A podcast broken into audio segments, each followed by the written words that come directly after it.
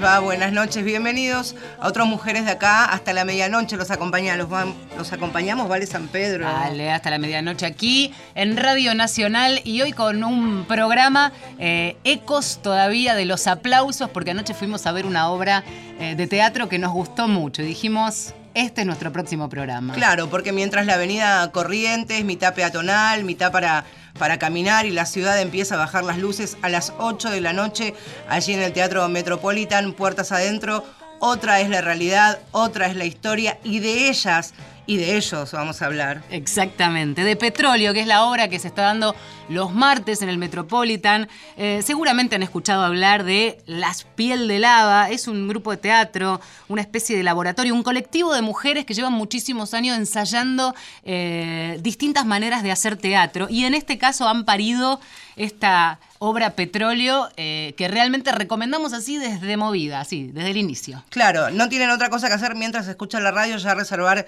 las entradas son Pilar Gamboa, Laura Paredes, Elisa Carricajo y Valeria Correa que le ponen no solo cuerpo, sino interpretan y le ponen el espíritu y las ganas al Carly, a Montoya, al Paya y a El Formo. Exactamente, con la codirección de Laura Fernández, que también escribió, dirige la obra. Bueno, parte de todo este colectivo que se han propuesto contar, en este caso, una historia, no somos nosotras para nada, este, mm, eh, nada, comentaristas de teatro, ni mucho menos, aunque nos gusta. El tupé que tendría. Ir al teatro, sí, ¿no? Sí. Pero la verdad es que, eh, ¿por qué en Mujeres de Acá? Bueno, porque tiene mucho que ver con género. Lo primero que hay que decir, y casi casi que es lo de menos, es que en escena estas cuatro mujeres interpretan a varones. Y allí todo el primer desafío, y estamos diciendo y remarcando que ese detalle es lo de menos al final de la obra. Porque claro, hay que ver no solamente cómo desde los gestos de la interpretación hacen de cuenta que son estos cuatro varones, sino la manera en que fueron construyendo esos personajes. Una historia por la que ya tenemos que meternos en nuestro, en nuestro sur, en la Patagonia, porque estas cuatro mujeres interpretan a trabajadores de un pozo de petróleo en la Patagonia. Y ahí ocurre todo. Un tráiler como único refugio, estos cuatro empleados allí conviviendo, cuatro chabones, podemos decir, y le damos, le damos la bienvenida a Laura Paredes, alias Montoya. Hola. Hola, buenas noches, qué alegría estar acá. Bueno, felicitaciones primero. Bueno, muchas gracias. La primera de, eh, de estos cuatro que van a ir desfilando por mujeres de acá a lo largo del programa. ¿eh? Así es, porque las vamos a escuchar y algunas van a, van a pasar como el caso de, Laura. ¿Cómo llega Montoya a ustedes? O a vos principalmente, ¿cómo te lo apropias? Bueno, Montoya llega, la verdad, por, por, mucha imposibilidad. Cuando empezamos a probar... Eh, este, cada una tratar de encontrar su hombre, ¿no? Había, hacíamos muchos ejercicios en el momento del proceso de ensayos y ahí había mucho miedo con la voz, ¿no? Como primero había algo de apropiarse este, de algunas eh, posibilidades más masculinas del cuerpo y era, bueno, ahora cuando aparezca la voz se cae todo, ¿no? Como una especie de miedo con eso. Y yo estaba muy atemorizada, tenía la sensación de, tengo una voz más bien aguda, era como difícil encontrar. Y yo creo que eso marcó un poco que el personaje sea uno al que le cuesta la masculinidad, ¿no? Como que todo el tiempo es el bulineado del grupo, lo están todo el tiempo eh, burlando, porque, porque creo que era lo que me aparecía al actuar por cierta dificultad o miedo, eh, que después por supuesto apareció el varón como en todas, pero creo que fue un poco fundante del carácter de Montoya mi inseguridad. Ahora, ¿cómo, cómo nace el, espíritu de la obra de qué contar, no es cierto? Porque eh, aparece primero la idea de interpretar varones, la idea de contar una historia y después aparece la manera de, cómo interpretarlo? Mira, veníamos de, em, esto, esto fue parte, Petróleo fue parte de un programa del Teatro Sarmiento, el Complejo Teatral de Buenos Aires, que se llama Artista en Residencia, que dirige Vivi Telas. Y cuando Vivi nos llama, em, el programa era hacer una retrospectiva de las cuatro obras del grupo, dar un taller sobre creación grupal, que lo dimos ahí en el teatro, y producir una obra nueva. Entonces, como habíamos hecho todas las obras otra vez, cuando aparece, bueno, ¿qué vamos a hacer? Eh, bueno, claro. era ahora que hacemos, el público había visto las obras juntas, además, obras que habíamos hecho en 16 años, y ahí aparece, bueno, hagamos de hombres, pero casi como un juego, como tratar de pegar un salto compositivo que no tuviera nada que ver con lo que habíamos probado. Como desafío doctoral enorme. Enorme, y la verdad que a partir de eso, después por supuesto empezaron las lecturas de género y empezaba como a aparecer todo un, un material de investigación que claramente no vino de la nada y que acompañó con la idea de, bueno, hagamos de hombres, empezaba a aparecer todo ese campo. Este, pero la verdad que fue al revés, fue primero hagamos algo pues salto más lúdico de bueno, hagamos de chabones a ver qué pasa. Un laboratorio, ¿no? También fueron haciendo. ¿Por qué el petróleo? Sabemos que por supuesto es una actividad exclusivamente de los varones, pero ¿por qué ahí? ¿Por qué ese pozo? ¿Por qué la Patagonia? Porque también cuando empezó a aparecer la posibilidad de ser hombres, pensábamos, bueno, aparecieron hombres que estuvieran trabajando y ahí empezaron a aparecer mundos específicamente de hombres y apareció el petróleo con todas sus metáforas posibles algo de, ¿no? del extractivismo y todo, como que parecía como una cosa tan patriarcal y tan de una especie de, falo enorme que rompe la tierra y se lleva lo poco que queda, como que evidentemente cuando empezamos a, investigar el petróleo aparecía como una metáfora perfecta de, esa masculinidad exacerbada, ¿no? Lo que pensaba es, em, eh, si bien aparece eh, la, cuestión de la risa, vamos a decir que nos, nos reímos en un montón de partes de la obra, el espíritu no es de comedia. Eh, o por lo menos yo no lo entendí, le iba como descubriendo bastantes otras capas. Y mm, lo que me imagino es como, como propuesta, como desafío personal como actriz, em, cómo se logra no generar una parodia del, del varón promedio arquetípico eh, y y generar esa sensación de que, de que eran varones arriba del escenario. Logran eso.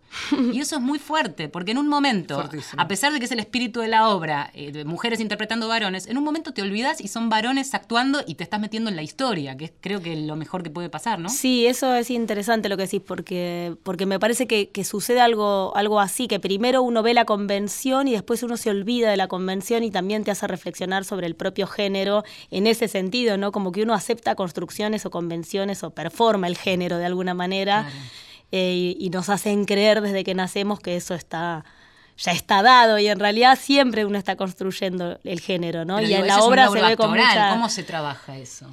Y eh, eh, creo que me parece que está bueno eso que sí es de la parodia, como que tratamos todo el tiempo de no parodiar, que es lo que pasa la mayor parte de las veces cuando el hombre construye a la mujer, en general es desde la parodia, ¿no? Como el taquito y, y acá había una cosa que era tratar de primero iba a haber un gesto un poco, no sé si paródica es la palabra, pero sí de ir al trazo grueso de qué es un hombre, qué ve uno cuando ve un hombre.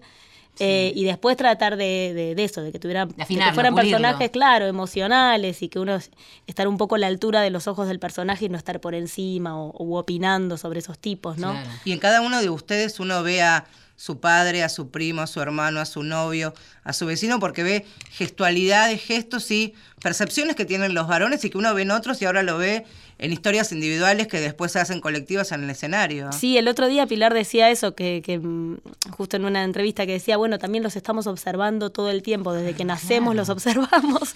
Y me pareció bueno, porque hay algo de eso, ¿no? La actuación es mucho poder de observación, pero hay algo de eso que que evidentemente pasa, pues todos dicen como, ay, me haces acordar a mi tío, me haces acordar a mi Pero la mirada me parece que, que tienen los varones de las mujeres cuando las parodian, cuando intentan personificarlas, es bien distinta a la que tienen ustedes de los varones, porque es mucho más detallista, minuciosa y no está exacerbada. Esto de que nosotros, que no claro, esto de que están con las piernas abiertas y que no están todo el día tocándose. Ustedes tienen como una, una sutil línea que nosotros tal vez del desconocimiento, porque no es nuestro palo, lo haríamos como de, manera más exacerbada y ustedes no, lo hacen de una manera tan delicada. qué bueno, qué bueno que se vea así. Laura recién nombraba a Pilar y Pilar es Pilar Gamboa, que en realidad es el Carly, que no puede venir hoy a la radio esta noche, pero que nos ha dejado un mensaje. Bueno, eh, un abrazo enorme para mujeres de acá. Lamentablemente, eh, no, yo no puedo asistir al, a tamaña entrevista eh, por unos temas de laburo. Pero bueno, tenemos ahí a, a Paladino y tenemos ahí a Montoyita que están ahí desplegando la magia. Y mm, le queremos mandar un abrazo enorme a las minas de acá, ¿viste? Porque la verdad que impresionante impresionante la, buena onda, ¿viste? Y eso se agradece, ¿viste? Porque, porque uno, ¿viste? En esta vida tiene que agradecer a las minas, loco. Abrazo, genio. mando un beso enorme para las mujeres de acá. Yo debo decir algo, ¿puedo? A ver, Un poco me gusta el Carly. es lo que dijiste Tiene ayer, ¿no? mucha, tiene mucha, eh, mucho levante el Mucha- Carly. no, no, Es no, a así. mí, o sea, el Ese Carly es el prototipo es re de mi tipo, es mi claro. tipo. Sí. Bueno, pero Es eh, el más machirulo de los cuatro. Machirulo, es- machirulo, pero a es, todas eh, les gusta el Carly. Nadie se quedaría con Montoyita. Ahora, ahora la pregunta a Montoyita es qué pasa con... Montoyita tiene que, de alguna manera, también, no queremos expoliar la obra, lo que decíamos con Vale, para no estar en el filo ahí, Pero también los cuatro personajes, claro, tienen sus historias de amor, de idas y venidas, de aventuras, y Montoya... las- Montoyita es un solitario, es un solitario. es. Está bueno. Este, no, bueno, parecía, eh, en Montoya parecía, bueno, algo de lo que pasa, yo también, sin spoilear mucho, pero algo de tengo miedo y no tengo novia, ¿no? Cuando, cuando aparece ese texto en la obra. Eh, como si fuera que hay algo en el personaje de Montoya que es permitirse permitirse el dejar de mentir y permitirse tener miedo, tener frío, cosas que pareciera que los hombres no tienen permitido, ¿no? Y más en un trabajo así. Sí, me apuntaba algunas cosas a partir de verlo, de, de esto, ¿no? De la construcción del varón arquetípico. Bueno, desde la estética y el desafío en ese sentido y desde arriba de un escenario, con las limitaciones, porque hasta, hasta podríamos pensar que el formato audiovisual te permite omitir, dibujar. Eh, eh, en el escenario estás vos en carne viva, ahí un poco acomodado y con todo lo que le pones del cuerpo, como actriz en este caso. Entonces, desde la estética, uno que asocia el varón con pelo corto, la voz gruesa o digamos asociada a la idea de varón, la barba, de qué manera orina, algunas de las características ¿Por qué orina de una manera y no de otra? y no de otra. Eh, y después en forma de ser, que es esto que vos decías, ¿no? El no tener miedo, el ser rudo, el bancarse un montón de cosas. Se pone todo en juego. Todo en juego y también empezaba a aparecer cuando aparece el universo de que ellos fueran trabajadores. Nos topamos ahí con el con el- la investigación de un antropólogo que se llama Hernán Palermo, que trabaja masculinidades y tiene un libro que se llama Cadenas de Oro Negro, que fue muy importante también en la investigación, porque descubrimos lo que habíamos llegado de manera intuitiva, improvisando, de golpe descubrimos que él tenía una investigación hecha de que las empresas petroleras eh, fomentan la masculinidad y fomentan la eh, esa masculinidad exacerbada porque, claro, no se quejan de las de los accidentes, como hay toda una mística sobre Se lo bancan. masculino, eso de bancársela, de que si te quejas sos puto, bla, bla, bla, Mirá. que, eh, claro, para la empresa es un gran tesoro eso, que los hombres no se quejen. Que hay que cultivar. Claro. Lo que pasa entonces- debajo de la tierra también pasa en la cotidianidad. Hay un, hay un momento de, de la obra, y no quiero espoliar, vuelvo con esto, pero hablan de la productividad, ¿no? Esto de el plus por productividad, lo mismo que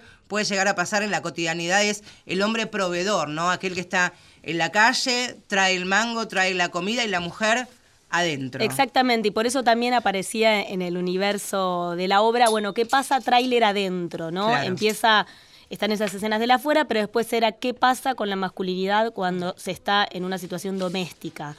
Eh, y nos parecía bueno poder mostrar algo del interior de ese tráiler y qué sucede, que es donde se empiezan a animar a que, a que se, sub- su- se subviertan un poco las reglas. Elisa Carricajo eh, se suma a la ronda, a la mesa de mujeres de acá, o tendremos que decir que el paya. Me resulta muy raro verlas como mujeres, chicas, Claro, después porque, de claro, arriba del claro, porque escenario. hace menos de 24 horas eran otros los que estaban. ¿Puedo decir que el paya también me gusta? Ella le gusta- ella- yo les diría que después se WhatsApp, no sé. Valeria se fue prendida. Valeria, por favor. Hola, El ¿cómo paya está? tiene mucho levante. También, hay que decirlo. levante, ¿no? He tenido más levante como paya Bueno. últimamente que como Elisa, así que bueno, empiezo a Bueno. pensar también un poco. Eh, sí, Describilo bueno. vos. Si- venimos tratando de evitar Ajá. el adelanto para que para, para no este, correr este, el velo de que, de que tengan ganas de ir a verlo, pero es muy interesante también cómo uno construye y de- desde qué perspectiva describe a su personaje. Claro. No, yo creo que el paya es alguien que tiene una masculinidad eh, muy acentuada. Eso fue como algo que fuimos encontrando en el proceso. Si era un personaje tan masculino como los otros, que, que hacen como una sobreactuación de esta masculinidad, o, o qué era esa masculinidad de este personaje que tiene un poco más de apertura em, en relación a, a qué, a qué le corresponde por el género con el que se lo identifica. Eh, y siento que es alguien que tiene un en ese contexto eh, una cierta libertad de pensamiento. eh, y que es un provocador, básicamente. eh, y que entonces lo que hace es eh, provocar permanentemente en, en esas otras masculinidades y en esa provocación van apareciendo también las fisuras de las otras masculinidades que, que bueno, nadie, nadie es ese género que nos imaginamos que somos, ¿no? Entonces, bueno. Ahora, el Paya llega como cuarto integrante a este equipo de trabajo, como de alguna manera elemento disruptivo también, porque no solamente los enfrenta como enfrentarse o no, valga la redundancia, al patrón, al ingeniero, al estereotipo también que ustedes construyen del ingeniero, pero también a las propias masculinidades que de alguna manera le fueron heredadas de los otros tres personajes. Sos el que viene a romper todo de alguna Sí. manera. Sí, eso creo que fue como algo medio intuitivo en la construcción de la obra, que es que en un momento nos parecía interesante, ya que estábamos contando esta historia del petróleo y todo esto, eh, que hubiera una relación con el trabajo y, una, y qué relación tenían ellos con la reflexión sobre la condición de explotación y esto. Y eso empezó a aparecer a través de- del Paya. Eh, y también creo que estamos en un momento en el que es indisociable pensar... eh, eh, rebelarse contra algo, eh, rebelarse contra la explotación y no rebelarse contra el género, ¿no? Creo que cualquier rebelión contiene la rebelión de género en este momento porque estamos completamente atravesadas por eso. Sí. Sí, además hablas del mercado y el patriarcado y en definitiva se retroalimentan. Se en un retroalimentan. Por supuesto, sí. Yo sumaría a esta hora al cuarto integrante de Petróleo. Recién escuchábamos a Carly. ¿También te Tu gusta? contrapu- ya dije. el, el Todo, que más me gusta todo. es Carly. Pero- bueno, no, pero, digo, vas a sumar. No, no, no, no, no. Vos, vos decís a Val, que vamos Sí, a escuchar no ahora. sé, digo, no, no, no, no. me Ahora quedo vamos sin a nada. escuchar. No, Todo te de este tomo el latillo. Vamos a escuchar a Formosa, que es otro de los personajes que no puede estar en Mujeres de Acá, pero nos dejó un mensaje. Hola, este es un mensaje para mujeres de acá, de Radio Nacional. Bueno, la verdad estamos muy contentos de que hayan venido a vernos, de que estén ahí los muchachos a vivo. Eh, acá el Formo no pudo estar porque, bueno, fue una noche complicada, eh, mucho trabajo, mucha cosa, y el cuerpo se resiente, el tipo ya tiene su edad, ya tiene su recorrido eh, y se resiente. Así que bueno, no quería dejar de mandarles un beso, agradecerles, mandarle también un saludo, ¿por qué no?, a los oyentes, las oyentes, y bueno, que la pasen bomba y bueno, creo que me arengué. Me arengué. Me arengué. Eh, esto, no queremos develar, pero después van a volver a su casa y van a mandarse. Pasa algo y lo quería compartir. Una colega mía, eh, nuestra amiga, Lucila Antina, es periodista de Radio La Red, y le comentábamos que las íbamos a ir a ver. Y me compartió unos audios que se intercambió con su hermano después que la fueron a ver a San Martín. O sea, pasa algo que eh, tienen los diálogos, no solamente estos, estos latiguillos, sino que se comentaban a través de audios de, de WhatsApp algún momento que habían y se mataban de risa, pero también el hermano hablaba de esto, de cómo se feminizaba, de qué manera llegaban a construir sus personajes.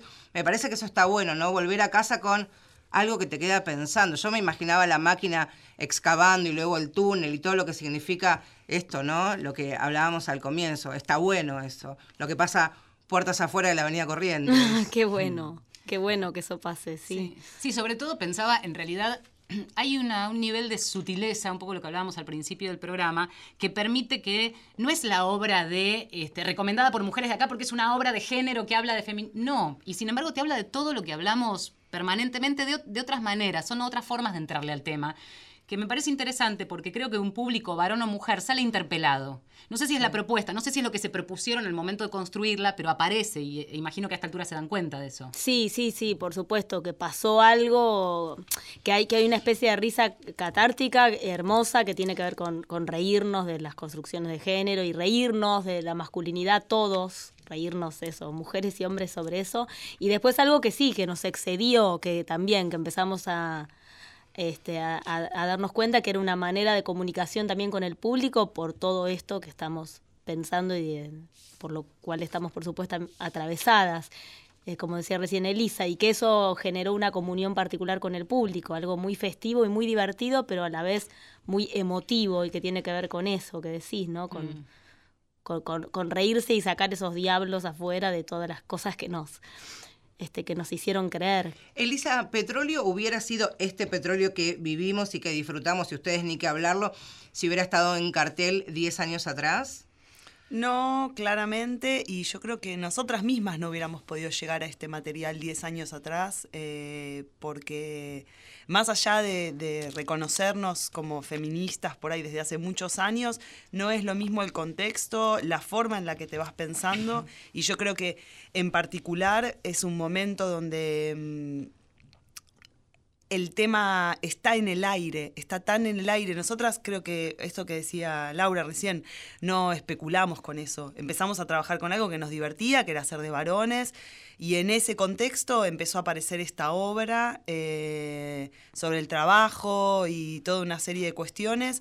Y eso después de el día que la estrenamos nos dimos cuenta que estaba en el aire y que eso era gracioso, que era algo que no habíamos tampoco pensado mucho antes, si la obra era graciosa o no. Yo pensábamos que no era muy graciosa. ¿En serio? Y, sí, Sí, sí. Y, y hay algo que dice ella siempre que es que, claro, como que cuando salimos al estreno, nos, de alguna manera nos habíamos olvidado que teníamos pelucas y bigotes. Eso ya es gracioso de por sí, como decís, claro, si salís con pelucas y bigotes, la gente se va a reír porque tenés una peluca y un bigote. Sí, igual Como- te quiero decir que hace un rato que lo hablábamos con Laura y es en un momento te olvidás, Te olvidás. que son cuatro minas Sí, sí. interpretando y ves a los Ajá. varones y lo que les pasa. Es como cuando te metes en un libro o en una novela, que Ajá. imagino que es lo mejor que puede pasar.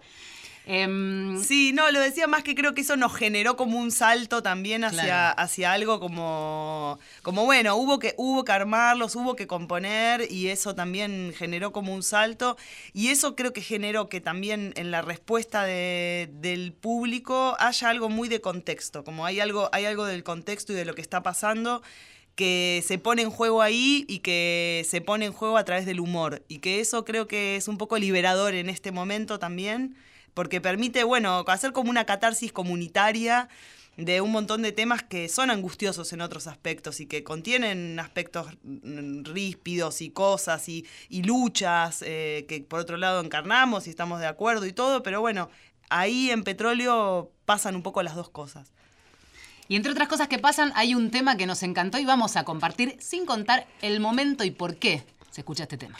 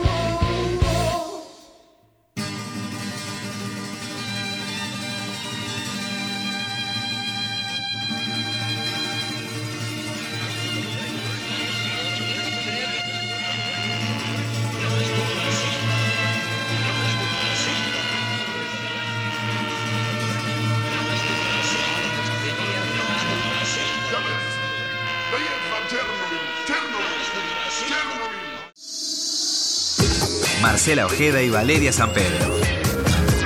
Mujeres de acá.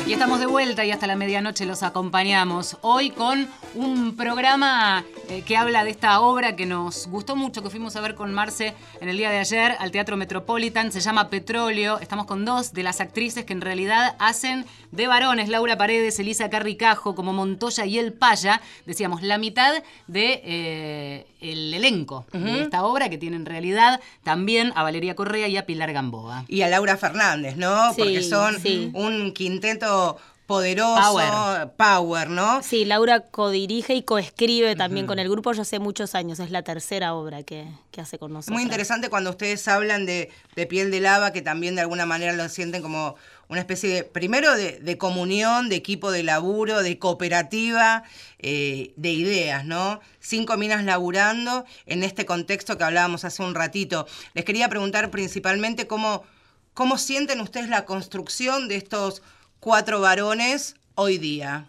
Podrían haber hecho, más allá decíamos ustedes como actrices, pero estos varones hoy día hace 10 años arriba del escenario, ya hablamos cómo eran ustedes como actrices, ahora los varones, Y bueno, creo que hay algo en la aparición de este personaje que, se, que es el Paya, que se empieza a cuestionar un poco algunas eh, cuestiones de, de cómo encarnar el género y demás, eh, que sí es muy contemporáneo y que hace 10 años hubiera sido impensable o hubiera sido más asociado a una elección sexual. Claro. ¿no? Como decir, cual, bueno, sí. si le gusta ponerse un tapado eh, es porque es puto, no sé, como digo, hubiera sido más ese el pensamiento. Creo que ahora hay una especie de sentido común de... Y además de- es más código binario, ¿no? El blanco o Eh, negro. Claro, sí, sí. Eh, justo vengo de una reunión de la ESI en el jardincito de mi hija y le explicaban a los padres que había un vestido amarillo y que estaba ahí colgado, que hay como un perchero con y que a muchos nenes les gusta ponerse el vestido amarillo. Me daba risa porque yo pensaba que "Uy,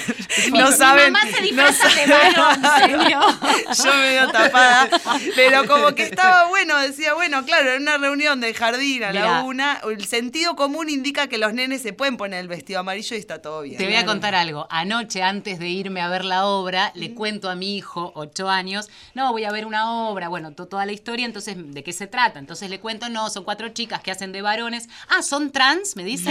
No, no, no, no, después te explico. Pero digo, lo tienen incorporado. Claro, claro, sí, Me sí. interesaba preguntarles a las dos, pero arranco con Laura. em, ¿En quiénes te inspiraste vos? Digo, ese poder de observación que a veces está naturalizado, porque qué sé yo, tu viejo, tu hermano, quien sea de tu familia, pero en el momento de componer quizás sí apelás a el gesto de uno, lo que te acordás del otro, te pasó de construir en función de... Sí, pero era una mezcla, era una mezcla de esto que les contaba. Ante el, el propio pánico de construir y que sostener, apareció algo de alguien que sostiene porque, porque algo de eso estaba pasando. Por supuesto, sí, un amigo bastante freak. Eh, algo, me, me veo con los bigotes y veo fotos de mi papá de los 80 y, no, y, y es raro, como que encarna algo ahí. Eh, pero no, no trabajé, en mi caso, no trabajé con, un, con el imaginario de una persona. No, era algo que... Actuar tiene esa cosa un poco catártica que también cuando te empiezan a aparecer las cosas que no sabes a veces ni de dónde vienen eh, y que tiene que ver eso con la observación de años, pero no no no trabajé con un, un hombre en particular. Elisa. Eh, Yo hay algunas referencias concretas como de, de, de mi adolescencia, que fue en los años 90, eh, del, del grunge, si queremos, como hay, hay una referencia ahí, casi, no sé, de Kurt Cobain, ponele, te diría, como una gran referencia, pero también creo que están esas referencias porque de alguna manera es el hombre que yo hubiera sido si hubiera podido ser un hombre en la adolescencia. Ah, creo que hay algo del paya que ayer justo vino una amiga de la secundaria y nos fuimos a comer y hablábamos de eso, como me dice, le digo, yo a veces siento que el paya se parece a cómo era un poco yo en la secundaria, ¿no? Después me fui feminizando con los años también un poco por la necesidad de, no sé, de ser actriz, de vivir y todo, Sí, pero la cultura misma. por ahí en la secundaria que estás más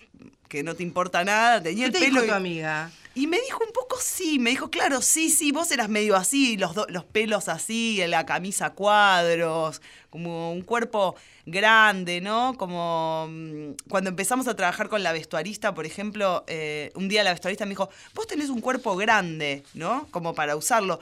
Y fui la, la primera vez que sentí que eso era algo, un elogio. Claro, vos tenés un cuerpo grande, entonces un cuerpo grande de un hombre tiene más valor que el cuerpo de los otros, ¿no? Entonces como también algo de, de que si yo me hubiera dejado ir hacia ese lado, hubiera sido un poco parecida al paya. Mirá vos, Siento es muy eso. bueno. Como- esa idea. Y también lo que sí nos empezó a pasar es que viste, había como tanto pánico del salto compositivo. El otro día Elisa decía, eh, bueno, no sé si alguien tiene que hacer de extraterrestre, es un salto compositivo enorme, pero nadie pregunta, "Tan, ¿cómo hiciste para hacer eso que no conocías? ¿No? Como hay algo que claramente el género genera como una especie de, Sí, lo de pánico todo muy con el exacto también. entonces como que uno pensar que bueno el espectador va a desconfiar va a ver que eso no que eso no es de hombre o no es de mujer y en un momento también eh, relajamos con esa idea como que fue actuar algo con contundencia y también pensando que, que- que el otro género lo tenés más cerca de lo que pensás Sí, sí, igual hay que Eh, lograrlo. ¿eh? No- no- o sea, me parece bien la descripción, pero siento que eso que han logrado en escena, que es lo que venimos recalcando desde el principio, que es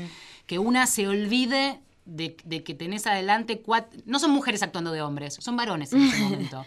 Yo Sí, sé- quizás es por lo vincular, porque trabajamos mucho eso. Había algo que vino una- Claudia Cantero, que es una actriz buenísima, que nos ayudó mucho con la voz, nos decía en un momento, piensen, no traten de olvidarse de cómo suenan, piensen en lo vincular, que lo que suena va a sonar depende la Sí, hay- complicidad hay- o no Hay masculina. tipos que tienen carraspera y hay tipos que tienen bofinita. Eh, Te Claro. quería preguntar a vos eso. ¿Qué decíamos? ¿Salen con la voz rota? Menos de lo que esperábamos, te digo la verdad. Sí. Como que teníamos pánico de, de, uy, Mm. no, hacer esto. Y la verdad que ninguna, por suerte, no sé, eh, estuvimos Montoya haciendo así como cinco. una cosa rasposa. Muy, que también fue una fonoaudióloga diciendo, che, estoy haciendo esto, me voy a No, romper. voy a Y me romper. dijo que no, no, es raro. También eso, hay mucha cosa de ojo con ir al grave, como también. Es, es divertido porque te das cuenta que cada vez que hay que componer algo que tiene que ver con lo masculino, bajar, hay mucho miedo de que eso va a salir mal. Porque no, hay- Sí, sí. es impresionante eso. No, Muchos actores, amigos, yo pienso preguntándote. ahora, digo, bueno, como- claro, los hombres también deben colocar la voz todo el tiempo y nosotras también debemos colocar la voz más así porque, no sé, estás como más en ese registro. Todo lo femenino está más arriba, la voz también, ¿no? Sonriendo O sea, es como así, es como más elevado y todo lo masculino es más abajo, Mm. ¿no? Más abajo, más a tierra, más no sé qué. Entonces... Nosotras casi que no hablamos con una voz masculina, yo creo que se vuelve masculina después de un rato por verosímil, sino que es nuestra voz más Adaptada. grave. Vos, bueno, vos Yo por ahí una sí voz hago un una cosa más, mm, ajena, porque me costaba mucho con mi tono ir al grave, no lo, no lo lograba y tuve que hacer algo así medio, bueno, grotesco para poder encontrar. Hay y algo después bien- quedó, pero... Hay algo bien diferente que me gustaría profundizar con esto, que la composición, y lo transformo en pregunta de cada uno de los personajes, va de lo femenino de los person hacia lo femenino de los personajes y no a lo femenino de ustedes como actrices. Eso es una exploración súper interesante, porque yo no veo a ustedes actrices personificando a varones que están siendo más femeninas o más visiblemente femeninas, sino que no, veo a ustedes cuatro viendo su parte femenina. Ajá. Sí, qué bueno que lo decís, porque sí, te- investigamos mucho cuando en, en esa parte de la obra ya empezaban a apropiarse eso, de, de cierto fetiche femenino, eh, también era como, bueno, pero deberían ir a las actrices o no, y después empezamos a darnos cuenta que el efecto cómico era casi cuanto más tacos me pongo, más macho soy, no sé, y eso es lo que generaba sí. mucha gracia. Claro, Sí, claro. El Carly tratando de man, mansplainear igual, pero con los tacos.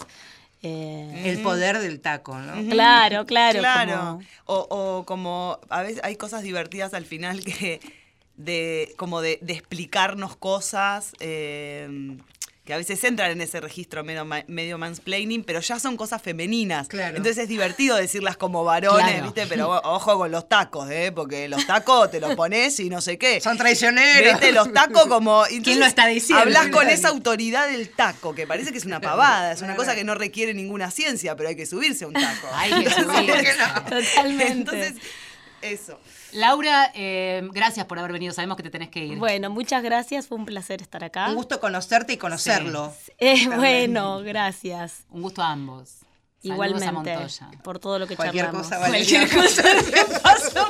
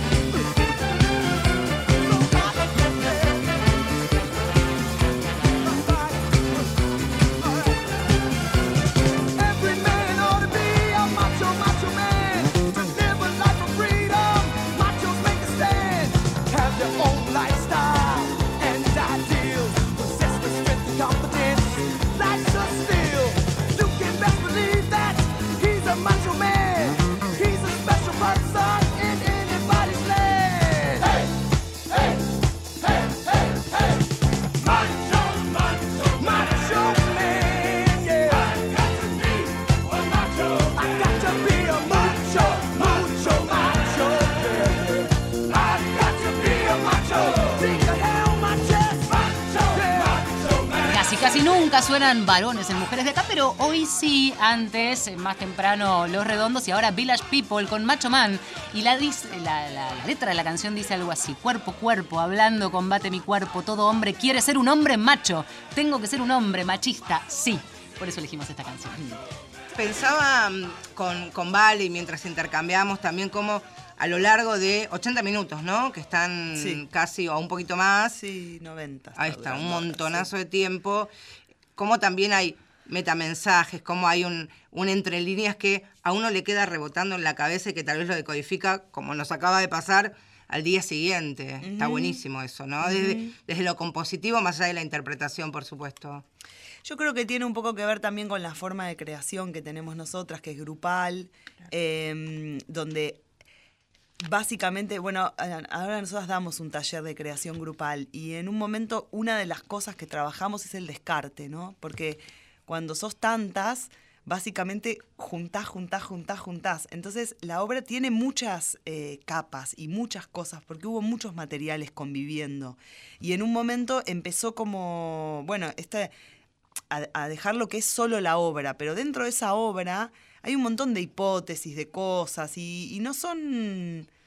No son una sola, son muchas. Creo que eso también constituye un poco la, la naturaleza de la obra, ¿no? Claro. Que- que son muchas cosas conviviendo al mismo tiempo, muchas hipótesis, algunas que tienen que ver con el trabajo, otras que tienen que ver con el cuerpo, otras que tienen que ver con la masculinidad, otras que tienen que ver con investigaciones que hicimos en un momento de cosas que quedaron afuera, por ejemplo, pero hay mucha historia de, de los anarquistas en el petróleo, entonces se nombra a ese anarquista Sí, fantasma sí, en un sí. momento o algo así, y eso quedó afuera, pero de alguna manera sentimos que a veces hay algo de ese espíritu que sobrevive en la obra, como la idea de, de bueno, de que cada uno puede construir su propio destino, ¿no? Eso Y- la enriquece sin dudas, digo, todas esas capas hacen que no sea lineal, no, no hay un solo mensaje, hay un montón, conviven como, como la vida un poco, ¿no es cierto?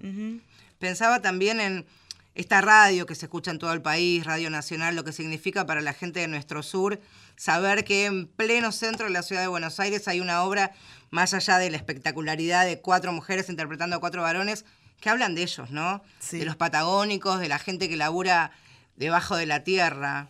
A metros del obelisco. Pues eh, tengo una amiga que trabaja en Radio Nacional en Neuquén, así que voy a aprovechar para mandarle Claro. un saludo a Laura Vincent por si escucha esto. Eh, sí, bueno, la verdad que las personas que vinieron, sobre todo de Neuquén, donde se supone que está emplazada la obra, porque hay algunas referencias geográficas, eh, centenario, bueno, hay, hay algunas referencias geográficas, China muerta. Son alucinan un poco más que las demás porque, bueno, hay muchas referencias. Tuvimos eh, en el proceso, en este proceso de investigación, eh, alguien que había trabajado en el petróleo. Y que nos, nos ayudó a, a construir un poco también cierto verosímil. Y, y, eh, de hecho, el tráiler, por ejemplo, está construido a escala de un mira. tráiler real. Ah, mira. ¿En digamos. Sí, sí, de, de cómo son los trailers. ¿Esas dimensiones tienes? Mirá vos. Sí. Em, Si que- es lo que estamos intentando imitar, esto, ah, tengan el talle de las cuchetas. A mí me sorprendió Sí, mucho eso, por sí. ejemplo. Eh, bueno, hay distintos espacios, pero, pero básicamente son más o menos así. Eh, de hecho, creo que está copiado el piso de goma, todo, porque, bueno, nuestro escenógrafo, Rodrigo González Garillo, trabajó como una cosa de hiperrealismo, porque como iba a ser el único objeto, digamos, de, que se iba a representar, porque la afuera no se podía representar, esa vastedad de, de Claro. la Patagonia y el viento y todo eso. Eh, entonces, bueno, la, la representación del tráiler es como hiperrealista. Claro. Eh, y, y creo que también ahí hay, hay un trabajo como con cierto respeto, ¿no? Una investigación sobre algo que nos es un poco ajeno, porque nosotras desconocemos un poco de ese mundo, pero investigamos todo lo posible para que por lo menos lo que decimos sea verosímil. Claro. Y también aparecieron en la investigación cosas que ya suponíamos y que fue interesante también escuchar que ocurrían. ¿Cuánto tiempo fue el trabajo creativo, el proceso creativo desde el inicio, una idea primaria, a tener más o menos concebida la obra? Bueno, fue un proceso creativo mucho más corto que el de nuestras obras anteriores, eh, porque fue en el marco de una convocatoria. Eso no lo sé si lo sí, explicó. Eh, bueno, entonces fue. El proceso de escritura debe haber durado unos 8 o 9 meses y el proceso de ensayo dos meses. Pero 8 o 9 meses entre investigación y escritura y qué sé yo. Pero sí hubo un tiempo concreto de investigación. Como que dijimos, bueno, vamos a hablar, de- vamos a hacer de hombres. Hombres que trabajan, que trabajan en donde, en el petróleo. Y ahí empezó una investigación sobre el mundo del petróleo. Y en tu caso, eh, eh, digamos, ¿en qué momento aparece el paya? Digo, ¿en esos últimos dos meses o ya mientras se escribe uno empieza o sabe qué personaje le toca y más o menos empieza de alguna manera a ponerle condimentos? El paya apareció un poco más tarde porque aparece un poco más tarde en la obra también, ¿no? Está, es como el nuevo, el que está callado. Entonces fue como el último que, que empezó a aparecer. Eh, pero estaba desde el principio la hipótesis de que alguno de ellos era el que traía este bolso o algo que era como una especie de, de caja de Pandora, que Claro. alguno iba a traer un elemento disruptivo y iba a empezar a, a generar una ruptura eh, a través de lo, de lo queer, si queremos, ¿no? O de lo, de lo extraño, de lo, que, de lo que es extraño para ese mundo. Para ese mundo. Eh, hablabas recién de este proceso de investigación, ustedes actúan, dirigen, escriben. ¿Cómo, y esto desde el desconocimiento absoluto, ¿cómo es que se dividen las tareas del laburo, de la previa? ¿Cómo fue? Bueno, vos encargate de la investigación, vos de todo lo que tenga que ver con las corporalidades, ¿cómo se labura eso? No, nosotras la verdad es que trabajamos eh, junto con Laura eh, y en este proceso en particular Sí. con Rodrigo González Garillo, que fue el escenógrafo, con Gabriela Fernández, que es la vestuarista, y con Andrés Molina, que hizo como un trabajo de entrenamiento corporal y demás. Fue como el trabajo casi eh, grupal más expandido de Piel de Lava, porque está como el pequeño grupo este que ya venía trabajando, pero todas trabajamos un poco todo el tiempo. Eh, entonces, la dramaturgia sí es de nosotras cinco y en ese sentido las tareas siempre se reparten un poco Claro. anárquicamente. Como, bueno, eh, la que puede investiga, la que puede se lleva algo, la que puede escribe y también es un poco una estrategia para que después nada sea de nadie. Después nadie se acuerda claro. quién escribió qué o quién escribió ese diálogo, cuándo. Se lo apropian. Ya está, nadie se acuerda después cuando las obras están escritas qué era de quién. Elisa, eh, hablábamos hace un ratito y me gustaría mm, que lo cuentes vos, ¿qué, qué les vuelve de ese público? Que, así como les sorprendió en su momento que había ahí Mm. un tono que, que hacía reír, eh, devoluciones, comentarios, a veces es la familia, a veces son los amigos, como hace un rato decías, pero del público en general, de la obra, ¿qué les vuelve? En general lo que nos vuelve primero es como mucho afecto. Hay algo muy festivo y muy afectivo desde el principio, ¿no? Como muy... eh, a veces el, eh, el público no es tan efusivo. Es como que hay una necesidad también, como a veces al final del público, de decir que estaban ahí también. Eso está bueno, como que siento que es una obra que se construye muy también con el público. A veces cuando, por ejemplo, ahora nos mudamos de sala y ensayamos, es aburridísima, como que no tiene... Claro. Realmente es una Pero no digo que- del feedback con el público, o sí, pero del después. Esa devolución que por ahí te fue a ver tu hermano y te dice, no, no, me sentí identificado o me quedé preguntándome si por qué yo no usaba tal cosa o no sé. Sí. Ah, ¿Viste esos ejemplos que a veces te van nutriendo? Claro. Alguna no sé cuáles contó Laura. No contó ninguna. Eh, hay una interesante que nos hizo un amigo una vez que a veces la contamos, que es que fue al baño de hombres y no después de ver la función y no volaba una mosca. Como que me dijo, nunca había escuchado tan silencioso un baño de hombres. Muy bueno. Y esa, esa es muy buena, como que claro, salió de ahí y no, los hombres no podían hablar porque se sentían súper observados de alguna manera, como que por primera vez se sentían Mirá. observados. Eh, y después a veces hay cosas lindas que pasan en la puerta con las mujeres, que es como que hay, hay algo, hicimos una función que fue en el San Martín, que fue solo para organizaciones feministas, eh, y pasaba algo como un poco, como decir, bueno, ahora estamos todas juntas y nos podemos reír todas juntas de esto, ¿no? Y eso es lindo, en la puerta vuelve muchas veces, ¿viste? Como que te abrazan y te dicen, ay, qué bueno, tipo, qué bueno esto. Y del lado de los varones también como hay cierto agradecimiento como de... de poder sentirse invitados también a reírse de sí mismos, como que se sienten invitados a reírse de sí mismos a también, deconstruirse un y poco. también relaja para ellos, Sí, ¿no? claro. Eh, No, porque entonces- también ellos han tenido sobre sus espaldas ¿Vos? esos monstruos Ajá. que se escuchaban debajo de la tierra que, que les ha dado tanto temor y tanto miedo y que se sientan libres de ponerse un suéter dorado con la cara de un león, así que bienvenido. Estamos sobre el minuto final. Aprovecharlos para contarles que Petróleo sigue en cartel, por lo menos, por lo pronto, hasta fines de julio. Sí, hasta fines de julio, los martes, en el Metropolitan a las 20 horas. Em, Y después, que- después hay que ver de qué manera siguen, o sea, esto sí, es así. Ahí estamos. creemos que, que seguiremos, pero por ahora estamos hasta aquí. Aprovechen, porque a sala llena hay posibilidad este, de, de- de verlas y es eh, de esas obras que salís así como contento. Nos van a agradecer la recomendación. sí. Muchísimas gracias, Gracias. por haber venido, No, por la hermosa gracias. noche que hemos pasado. Recuerden, Petróleo, protagonizado por Pilar Gamboa, Laura Paredes, Elisa Carricajo y Valeria Correa. Y por supuesto, detrás de ellas, en realidad, al ladito de ellas, Laura Fernández también. Y nosotros, ¿quiénes somos también? ¿Quiénes estamos despidiendo este programa? En la operación técnica Diego Rodríguez, en la producción Inés Gordon, en la coordinación de aire Néstor Borro. Valeria San Pedro a mi Sí, izquierda. y Marcela Ojeda a mi derecha. Será hasta el miércoles de la semana que viene. Muchas gracias por acompañarnos. Chao, Gracias. descansen. rivalidad